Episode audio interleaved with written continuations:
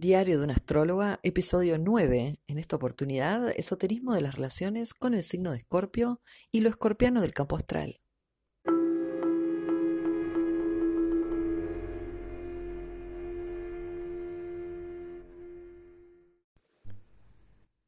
Las cualidades escorpianas son muy complejas, pero están relacionadas con eso que se oculta, que se reserva, porque está reprimido o porque no está desarrollado o porque se lo oprimió o porque también todo lo que tiene luz tiene sombra. Y a la vez está esto del inconsciente como protagonista, ¿no? Porque justamente lo escorpiano es, como todo signo de agua, de aquellas fuerzas que habitan lo insondable, ¿no? Aquello que está eh, eh, transformándose, modificándose y de alguna manera propiciando la vida, ¿no? Cuando miramos un cielo estrellado, lo que tenemos es un montón de estrellitas divinas y siempre en general nos maravillamos de tener frente a nuestros ojos semejante espectáculo que sea esa inmensidad, ¿no? O sea que mirando podemos alcanzar ese telón de fondo, ¿no? Ese, ese manto que es negro en realidad. Y nosotros vemos puntitos pero las distancias entre esos puntitos son tremendas. Sin embargo, vemos puntitos muy cerca del otro. Son soles y todos ellos entramados a través de una oscuridad. Es ese oscuro telón de fondo que va a referir a lo escorpiano. Es eso negro que se desconoce y que a la vez propicia la luz. Por tanto, ese misterio que nos avala y nos moldea es también parte del ejercicio de ver a una estrella. Por eso, cuando hacemos recortes muy superficiales de alguien, nos olvidamos de todo aquello que rodea al sujeto y que está oculto y que a la vez le da sustento a lo que sí está iluminado.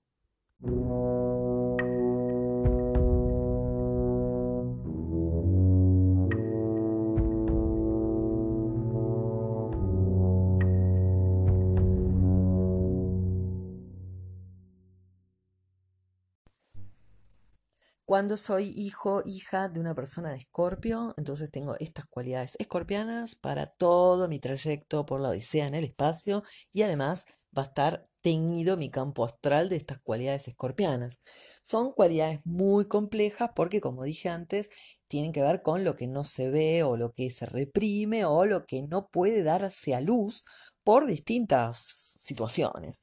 El problema acá es que entonces se viven muchos resentimientos, dolores, invalidez, impotencia, la sensación de que no puedo. Y en esto hay mucho que trabajar en términos vinculares, ¿no? Porque voy a querer ser deseada por un otro, o sea, lo, el valor mío va a estar muy en juego con respecto al otro, ¿no? Es algo que nos pasa a todos, pero con lo escorpiano va a tener ese tono más intenso por el cual yo a veces me inmole por el otro o a veces tenga la sensación de que no valgo y por tanto voy a desear, eh, me voy a conectar con relaciones en donde se me pueda someter más fácilmente o en donde en la lucha de poder yo empiece más a perder que a ganar. Y no es que sirva ganar o perder, son palabras bastante siniestras. Lo que me refiero es que debe de haber un beneficio en los procesos de muerte. Es decir, la regeneración es fundamental para lo escorpiano.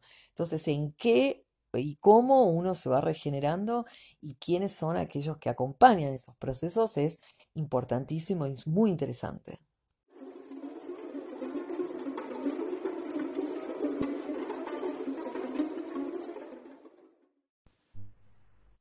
Como aclaré en algunos otros episodios, la triada inicial, esta representación madre, padre, hije como símbolo, ¿no? O sea, aclaré esto de que las formaciones de, en estas sociedades nuevas están eh, posibilitadas de generar a un niño o niñe desde dos papás, dos mamás, vientre sustituto, eh, subrogación de vientre, o sea, hay muchas maneras de tener un hijo, pero es un símbolo la triada, ¿no? So- sobre todo esotérico, en términos de que uno con un otro resultan en un tercero, haciendo la gran pirámide que se conoce como un símbolo bastante del hermetismo y además como fuerza dadora de vida, ¿no? Es el resultado, el número 3 de esa combinación del 2 que siempre se genera en el uno. Entonces, pensando en esta triada que, mm, que tiene como base funcional en la, en la trama inicial del, del aparecer de un sujeto, es ahí entonces que propongo que en el análisis de pensar en un progenitor de tal signo, también tengo que pensar en el otro signo que es el que armó esa triada, porque va a ser un sello sustancial por el resto de la vida. Esta matriz es mamá, papá, papá, papá, lo que sea, ¿no? Que se haya unido, pero estas dos, estos dos signos y yo. Y acá entonces, si yo tengo un progenitor Géminis, tengo que pensar al otro signo y ahí es donde puedo hacer recién la eh, síntesis de esos dos o la combinación de las tantas maneras que podemos pensar esa combinación. Supongamos que mi papá es Escorpio y mi mamá es Aries.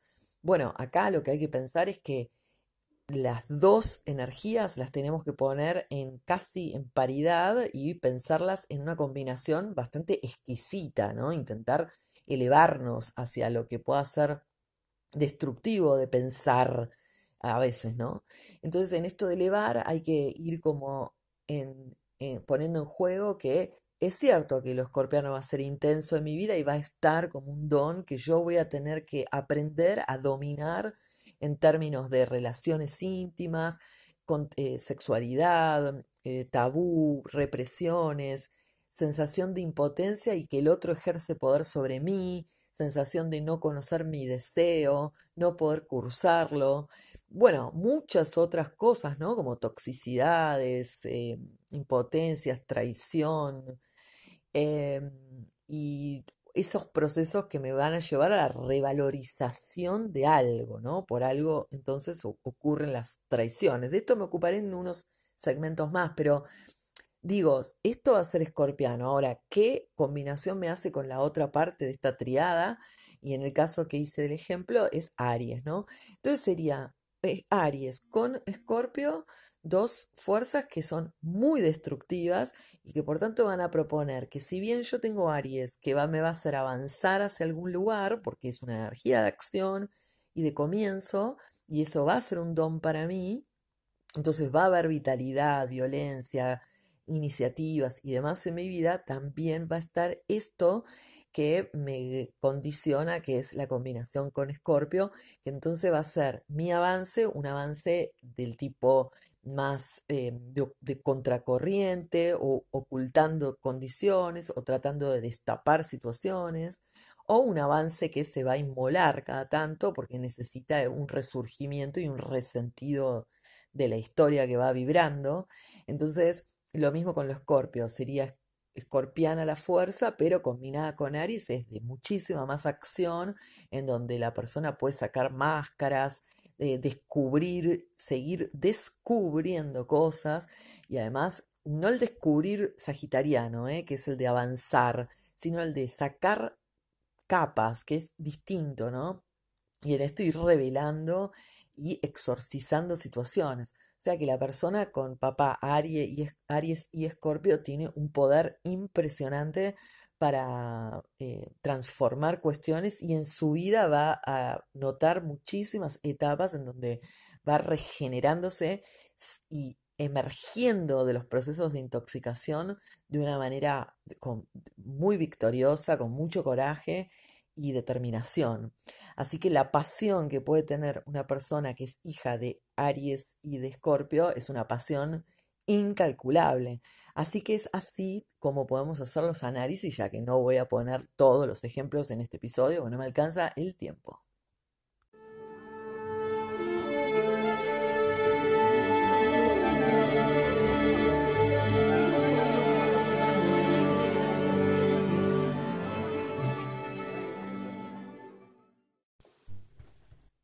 Agrego algo acerca de la era Acuario, donde los signos también están reversionándose o actualizándose.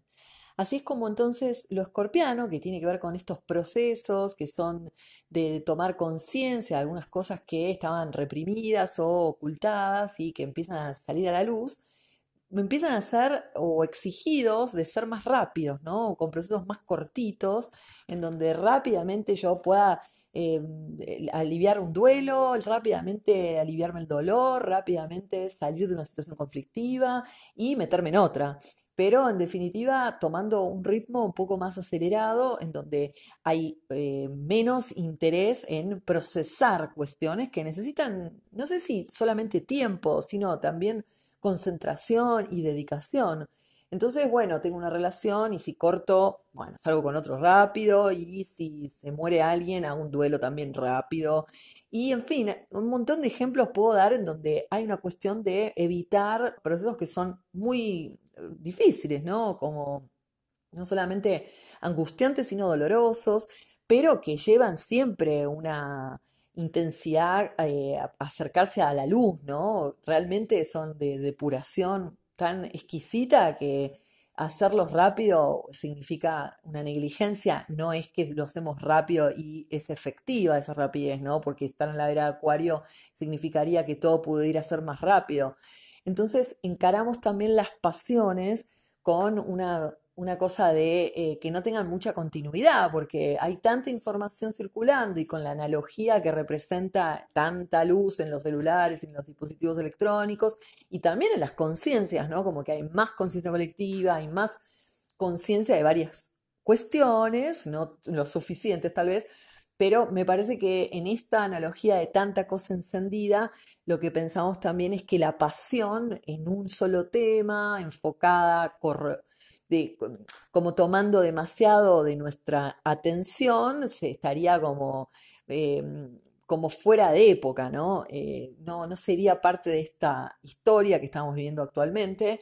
Entonces, hasta incluso sería mal visto, ¿no? Alguien demasiado apasionado es como, bueno, qué intensidad tiene, ¿no? La palabra intensidad se usa ahora como si fuera un horror, como algo malísimo.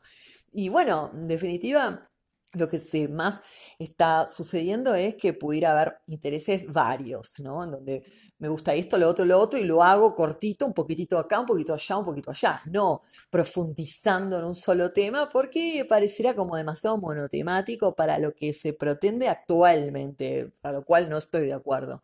Pero esto es un poco lo que es interesante pensar eh, de acuerdo a la, la el interés de procesar asuntos. Y en los escorpianos, si no tenés interés de procesar, de elaborar emociones, bueno, entonces no es tan, tan fácil.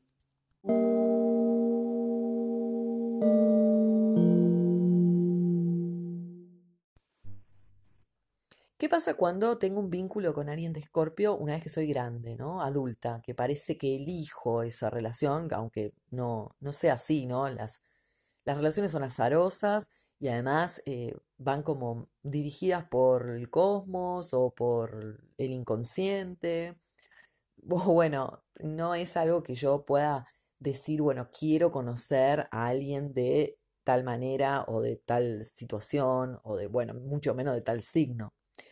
Pero entonces, por esto pienso que el análisis es muy merecido, ¿no? En estos casos con respecto al símbolo escorpiano que está en juego. Porque entonces, primero, antes que nada, tengo que descartar que ese signo no esté en mi vida en otras relaciones y menos que menos en mi historia familiar infantil. Es decir, recorro la historia de mis relaciones y veo si hay alguien de Escorpio. Si lo hubiera, el análisis tiene que ser en función de esa relación, justamente. Porque yo lo que estoy haciendo es reversionando una historia que tuvo muchas emociones compartidas por las cuales no se elaboró todavía algo y, e insiste en proponer esta cualidad energética nuevamente con otro disfraz, con otra persona frente a mí, incluso cuando yo ya soy adulta, que parezco que, bueno, puedo decir si yo quiero o no quiero estar con vos. Pero muy pocas veces alguien está por el signo de la persona, ¿no? Es decir, estos son temas pues, complejos y esotéricos justamente por eso.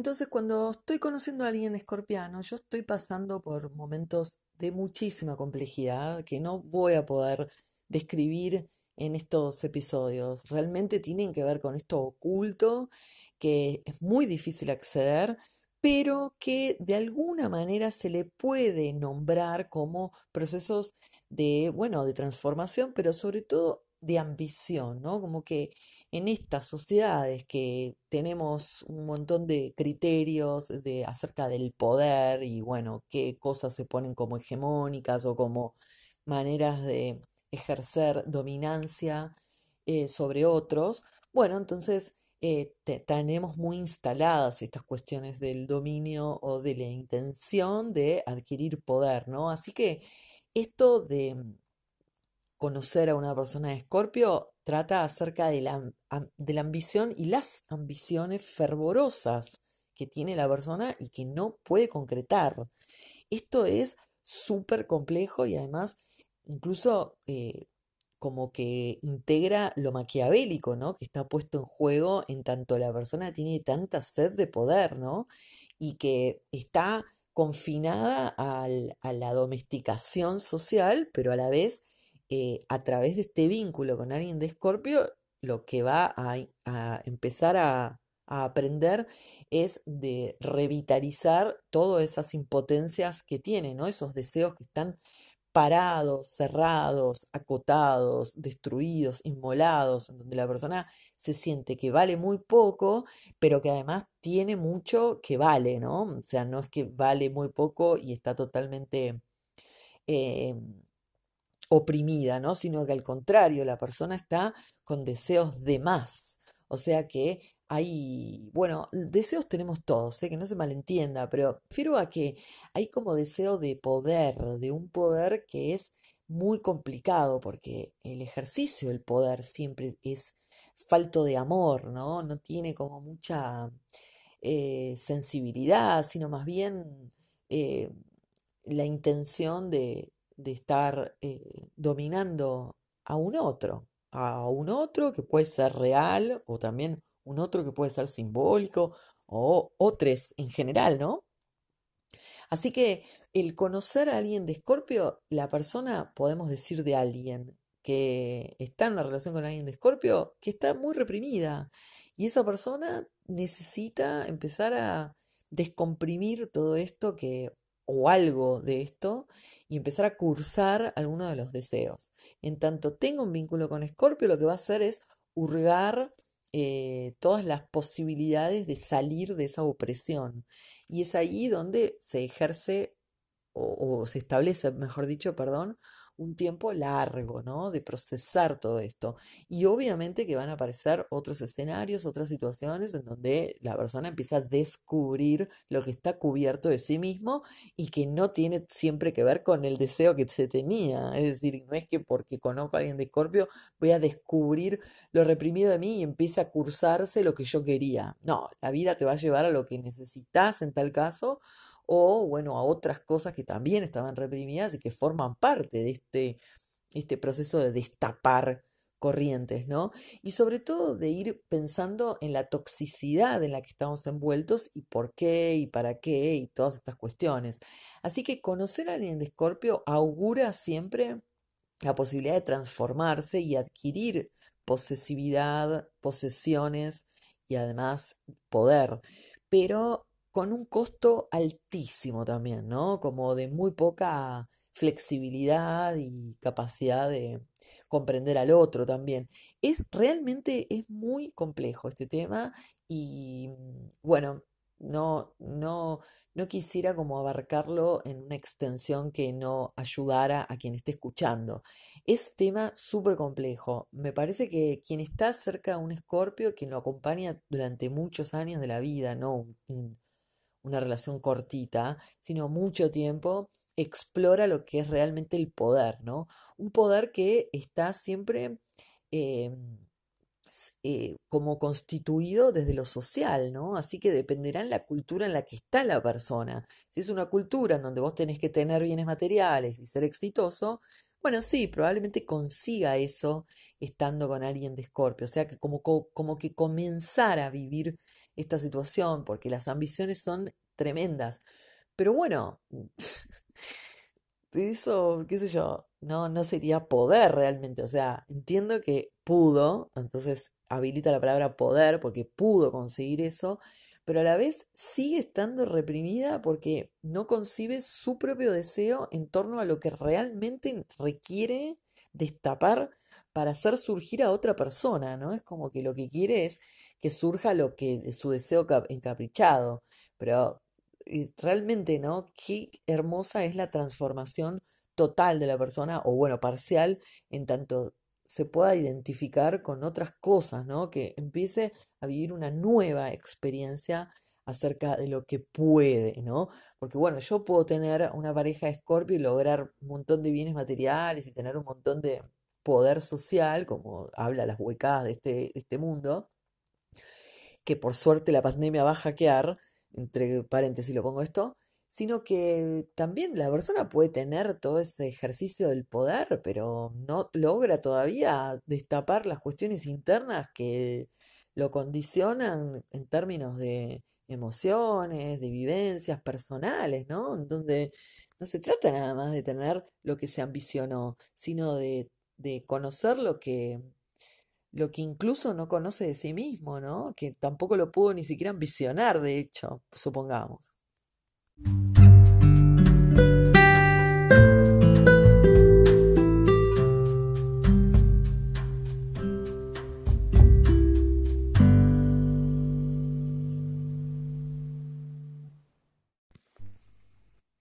Ya tengo que ir cerrando este episodio, así que voy a dejar algunos punteitos más como para tener en cuenta.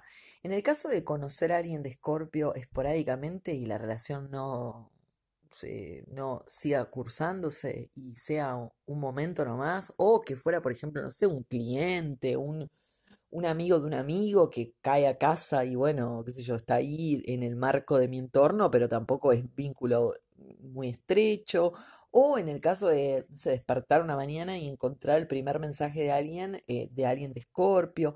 Es decir, lo poco que esté, pero que esté, también va a dar lugar a que estemos interpretando que estamos entonces en momentos de una convulsión emocional interna en donde necesito reservarme. O sea que si yo me encuentro hoy con alguien de Escorpio X, que no sé, me cuenta cualquier cosa y además lo veo dos minutos y tampoco me infiere demasiada emoción involucrada, incluso a ese sujeto también lo voy a considerar como un símbolo de cuestiones que, en las que yo estoy ahora, en este presente efímero, inmiscuida, ¿no? Como que estoy en, cambiando algunas cosas y que realmente me están costando. Y es ahí donde aparece el curso de ese otro. Eh, en tanto qué propone, qué está planteando y qué, qué representa todo ese contenido que ese otro, entre comillas, está proporcionándome, aun cuando no tenga nada que ver conmigo, ¿no? Pero esto es un poco lo que hay que prestar atención porque a medida que van pasando los días de la vida, hay un montón de relaciones que no son de las estrechas que también acontecen y que movilizan el día, lo van marcando. Despertar y tener de, no sé, de un contacto por un trabajo a alguien de Escorpio, en un mensaje, bueno, va a hablar mucho más de lo que va a ser el día entero, ¿no?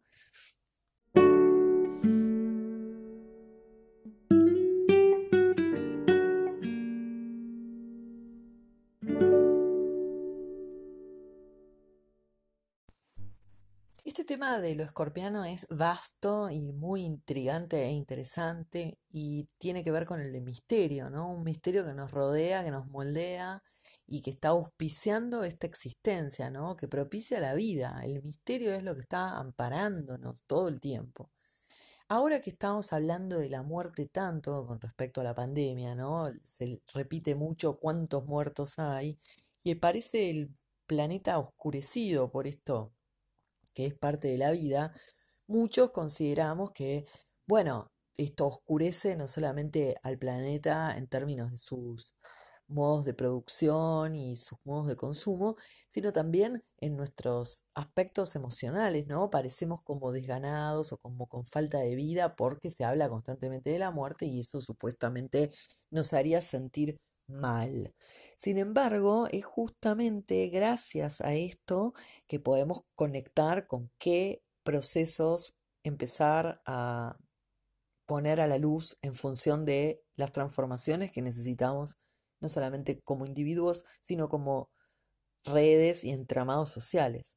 Es decir, que está todo transformándose, mientras podemos pensar solamente que repiten en los medios de comunicación o que repetimos nosotros mismos la cantidad de muertos por países, aún así eso no es solamente lo que ocurre cuando se dice la palabra muerte, ¿no?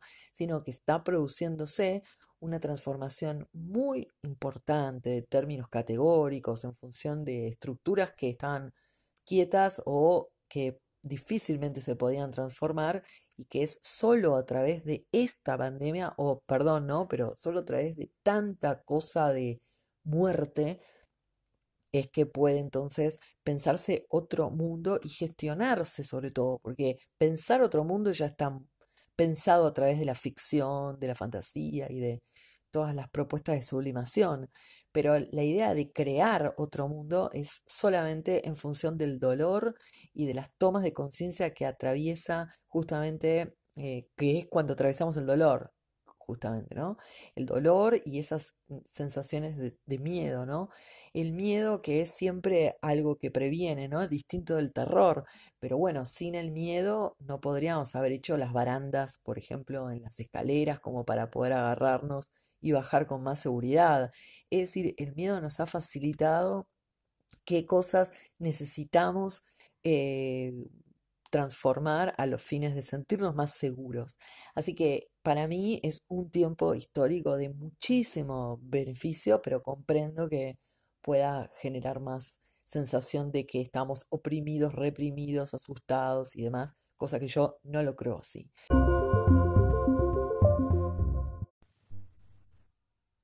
Hay algo muy interesante con respecto a la muerte, ¿no? Cuando observamos eh, a quien nace en determinado año, mes y día y hora, ¿no? Del año, y de pronto también muere en determinado año, mes, día y hora, ¿no? También. Por lo tanto, muere en un momento zodiacal, en un mes del año, en un signo. Este nacimiento y esta muerte parecen ser como los canales de, de llegar a la vida y partir de la vida, ¿no? Son canales y energías y estas parecen estar abiertas a este individuo. Por lo tanto, se puede observar que en la vida de aquel que falleció, por ejemplo, se notan, y una vez que falleció, ese signo con el que muere es el que más relevancia tuvo en toda su, vida, es el signo que alcanzó a desarrollar, que alcanzó a la toma de conciencia. Y en esto, bueno, es hermoso poder notar en los seres queridos que han partido esta significancia cuando le prestamos atención.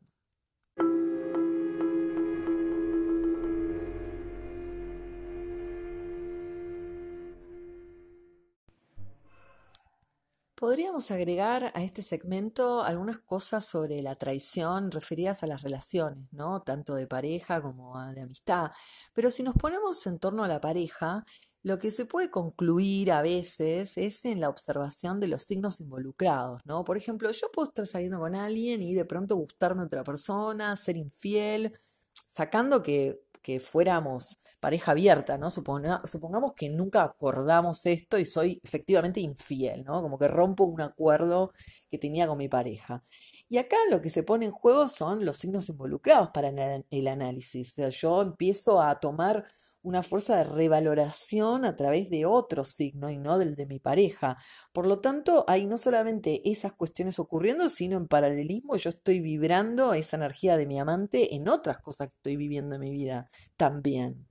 Lo mismo pasaría si yo estuviera saliendo con alguien, ese alguien está con otra persona y me entero y bueno, todo el drama que ocurre con eso, también hay que considerar que en ese proceso yo estoy vibrando una eh, oportunidad de revalorizarme. O sea, yo ya no soy el deseo del otro, no soy sujeta a ese deseo porque el otro está em, triangulando con otra persona o mirando para otro lado. Un otro lado que en la perspectiva esotérica tampoco es un lado desde él, sino desde mí. Es decir, yo soy el centro que está con esa pareja y esa pareja mirando a alguien más. También es algo que me compete a mí. Es decir, son mis alcances.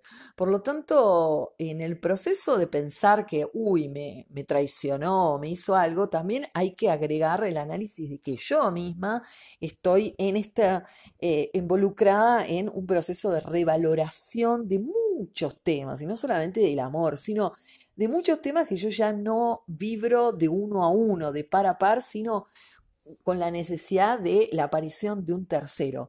Y acá es donde, bueno, si supiéramos el signo, maravilloso. Y si no lo sabemos, es importante comprender que el signo de mi pareja es algo que yo estoy vibrando en mí con un poco de conflicto. Es decir, no a mi pareja o el noviazgo, sino el signo en cuestión lo voy a poner en juego en términos de que se proyecta en mi campo astral también con dificultad, ahora y no antes.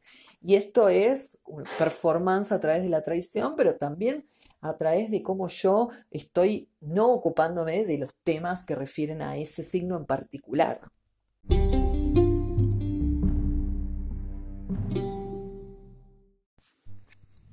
Voy a considerar entonces también un encuentro o un vínculo que no sea estrecho, que no sea personal, algo como, no sé, de trabajo, un amigo de un amigo, un amigo de hijos, amigo de una tía, no sé, algo que no esté en mi contacto íntimo, pero que a la vez esté y sea parte de mi campo astral y que me interrumpa la vida, me la intervenga, ¿no? Es decir, ¿qué pasa si una mañana me despierto y contesto un mensaje, el primero que contesto a una persona de Escorpio que me está llamando por algún tema que es de trabajo o de algo que no me remite demasiado interés, pero que a la vez es con el signo con el que primero despierto, ¿no? Supongamos. Entonces, bueno, esto ya estaría diciendo cómo ser día. Es decir, el aparecer del otro no tiene por qué ser siempre tomado en cuenta como el aparecer del otro que importa tanto para mí, ¿no? El aparecer de cualquier otro va a ser significado en, este, en estos episodios con esta teoría, porque es un otro que justamente no deja de ser fenomenización y además no deja de intervenir mi campo astral y ser parte de una representación fenoménica en términos de energía. Entonces, si yo me encuentro con alguien de Escorpio, cruzo la calle y me encuentro con un escorpiano, puedo asegurar que tiene que ver con lo que está pasando en mi ser y sobre todo en, cuestiones que estoy tramitando, ¿no? procesando, que me mantienen como muy tensa y en conflicto, pero que bueno, que es parte de las mil cosas que también pueden estarme pasando. Sin embargo, si observamos y analizamos bien, es bastante significativo y obviamente hablará de cómo estoy y cómo va a seguir el día. Y obviamente dependerá también del mensaje o lo que me diga ese otro.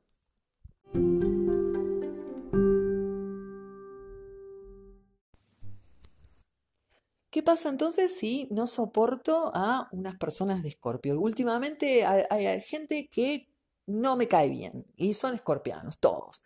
Y bueno, habrá que entonces eh, pensar que no se trata de que no soporto a esas personas, sino que no estoy llevándome bien con lo escorpiano en mí. Es decir, no estoy negociando bien, no estoy intercambiándome bien los valores, no estoy obteniendo beneficios en los intercambios, no estoy pudiendo gozar de lo sexual, no estoy pudiendo vender, no estoy pudiendo comprar, no estoy pudiendo acceder a esos placeres que se acceden a través del otro.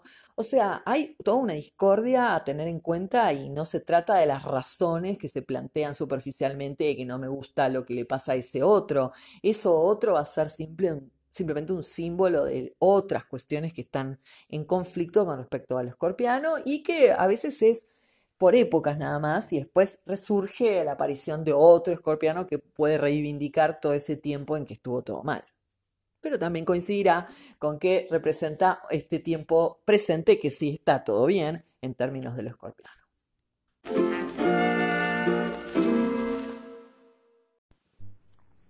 Cierro episodio número 9. Eh, es cierto que quedan muchas cosas afuera.